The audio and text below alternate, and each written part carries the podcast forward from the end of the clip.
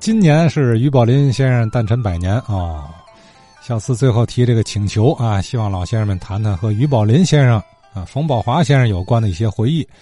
呃，更早的事儿我是不了解，不过我倒是听说，就是小四刚刚提到的于宝林、冯宝华，这是天津恢复茶馆相声演出的核心成员之一。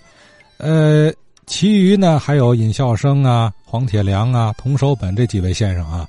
现如今呢。这五位啊，只有童守本先生还健在，当然年纪上童先生也是最年轻的。呃，童先生现在还在坚持去小剧场演出相声，在中国大戏院的小剧场啊，每周末还都有演出。那么接下来呢，哎，还还正是童守本先生要跟大伙儿聊上一段，说的什么呢？其实刚才小四也提到了啊，就是那位白沙写字啊，撂地画锅唱太平歌词的穆兴旺。呃，少有人知。呃，那么童守本先生呢，是太平歌词的非遗传承人。前些天啊，我碰见童先生了，于是呢就问了下，我说：“童先生，您听说过穆兴旺吗？”那个穆兴旺，作为我这辈儿跟他不太熟，可能是六几年、六一、六二年那阵儿吧。有一回我在哪儿呢？金刚公园的边上，这边靠河边，那边靠金刚公园。那哎，他拿着两颗玉子，我怎么认识他的？他说的，我叫穆兴旺，怎么着？他元年的时候用白沙写字，唱太平歌词，等他使买卖的时候唱天津快板，在哪儿呢？这个地点是在金刚桥一过。金刚花园旁边有一片空地，那好像是有很多艺人都看上那个场地这么一个地方。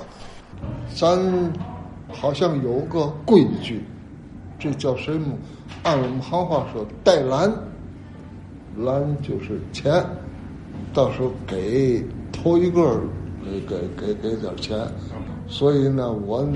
当时就拿五分钱，那阵五分钱就不少了，拿五分钱卡着，在旁边就就就这么着，就听我这么一回，当时可能也就六十多七十来岁了，那个他那年纪，回来我还跟那个老先生们说，我说看见穆兴旺了唱太平歌词，老先生说我说啊，那个穆尤其穆呀，穆穆祥林。穆祥林他不是也是回民吗？我说的啊，那好的那是大辈儿。听说他是天目村的辈儿最大性子的，哎，脾气也挺大。在天目村好像是小点惹他，他该谁骂谁。那阵儿咱不干这行吗？只要有钱的我就进去。打把式卖艺的，甚至耍猴的都要。站住在那儿看一看，为了听什么？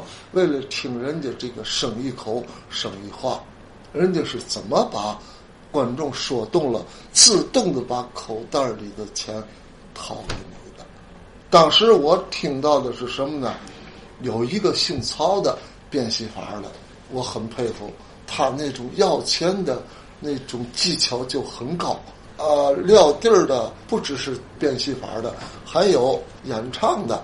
有一个姓魏的，这是师牧人，好像是他唱的是类似当年的天津快板儿。我曾经听过他唱《枪毙曲香酒》，等到后来我才知道，当年《枪毙曲香酒》好像是我师傅张正奇先生创作的。他头一个，我为嘛说好像？因为我不肯定。这个赖我口懒，我当年没问先生，我说这个是不是您创作的？因为当时他唱的影响很大，大伙儿都说他唱的好。可是我入队的时候，他给魏文华捧哏就不唱了。为什么？逻辑推理，他当年曾经跟石调在一起干过一个阶段，石调的前脸儿，天津快板是石调里头的一个牌子，叫百草虫。后来独立出来了，人后人给起个名字叫天津快板，实际是天津石雕一个牌子百草虫。哎，这是我曾经在地上听过的，呃，天津快板还有变戏法，另外还有我在南市那块儿呢，呃，接触了不少当时江湖的行当，比如在东兴市场的外边，那有一个叫做延生，也是一个曲场子，后改名叫做群众游艺厅，一百四五十人的样子，那个座位。延伸往那边走一点就是当时的摔跤场子。因为我小时候很喜欢看摔跤，在我们演出之余，我就上那儿去看。因为我们老前辈就是喜欢摔跤的，李杰臣、赵佩茹都是喜欢。有时候高兴啊，还上场跟人家连活。你上场跟人真跟人摔，那不可能的事儿。你比如说啊，那个人家。也是很灵活性的说买卖。当时我们的行话叫做什么？那叫长出门子。由于当时他们的那种呃活动现象跟我们当年的外边花国演出有点相像，也就是一次一打钱。比如三教两胜，张三和李四同时上场，夸张三把李四摔倒两次，这算张三赢。那么，这个有几个人拿那个所谓柳条破了啊，去到观众席里敛钱，这阵不能干敛钱，得有一位站那说买卖啊。所谓按我们行话说，那叫长出门子。这个当中得有笑料，干巴巴的那个人家不会给钱呐，就他得分析张三为什么赢这两跤，这两跤都叫什么名字。他为什么赢他？他为什么输他？他没防备，行话就是快打慢，慢打急。他反应过来，但是他他没到那儿，最后他输了这跤了。呃，以后如果您在马路上遇见这种情况，哎，他好像用这种语言给大伙儿，因为去到那儿多少都是有尚武精神的人，哎，所以特别爱听。在这期间，他们打钱。啊，当时好像是那只二分钱，三角三七两胜，不见得摔满三角。呃，当时我对这个形式就特别感兴趣。另外，南市在哪儿呢？南市在当年的所谓的小开湾的边上，有这么一个小空场子。那个场地很小，但是艺人们很会钻营，这个是有眼力的。十字路口四个角了，但这四个角站哪角是个学问。他眼里一看就知道哪个角有利。这个顶现在我都闹不明白，因为我曾经我学徒的时候，我们主任教师呃田立和我就说了，一旦我在外头混没辙了，我想花国挣钱，元年我能圆上，把观众招来，使活我也会使，我能把观众逗乐了。但是要钱我不会，为什么？你要钱，就许人家走了，人家听完以后，人扭头走了，你怎么追着人去要钱去？这是一套能耐。还有，看这个地儿，我怎么看？天先生告诉我，我也不会。为什么？我没学过，因为天先生学的时候已经这个。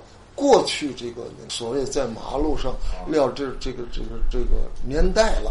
想当年那个张寿爷呢，呃，是他师傅。张寿人家是金元子，那是大师级的、知名的，人家不必去撂地，而里程碑的人物，所以这方面没传给他。可以证明，相声演员当中他的语言能力也有高下之分。我。了解了这些个情况，认为我自己还是一个外行。为什么？我不可能单打独斗出去挣钱去。为嘛？你这个能力你掌握不全。我曾经听过，像木星旺前面唱太平歌词，后边唱天津快板，当中他跟人家说段单口笑话。那你这个能力多大？他那天津快板唱的是《枪毙曲香酒》，这个当时确实按现在相声说话是现挂，刚把曲项九枪毙完了，这啪马上就反应出来了，那是很抓耳朵的。怎么回事？曲江景是由来，他他是观众很乐意听的，但但很能挣钱的，那是一个手段。相声讲究是现挂为主，严格的说，相声没有传统，包括卖布头也是，卖布头当年没有这段活。后来呢，这个演员上厕所或者是出去了，正好路过卖布头那摊儿，一听卖布头这两句，哎，怎么那么好听？回来再使呃说活生这段活的时候，把这个加进两句，观众反应强烈，哎。我下回还把这两句加进去，那么越加越多，张三一家、李四一家，形成现在这规模。真正当年人卖布头的不要这么多，要这么多，咱卖布头还卖得出去。呃，童寿本童先生啊，从六十年代初期看木兴旺画锅唱太平歌词、天津快板说起，一直讲了很多在那个年代里他见过的一些撂地卖艺的。这个民间艺人，这个时间段或许就是这种演出形式的最最最末期了哈。呃，今天茶馆相声特别火啊，还是那句话，醋打哪儿酸，盐打哪儿咸的这么一直回溯。这个撂地老艺人呢，还真是啊，有不少本领啊，没有传下来，也是没那个土壤了啊。最后，咱依然本着醋盐精神，什么叫醋盐精神？就是醋打哪儿酸，盐打哪儿咸的这个精神 啊，醋盐精。再早些，天津卫的一个土词儿，啊，还是郭文杰郭先生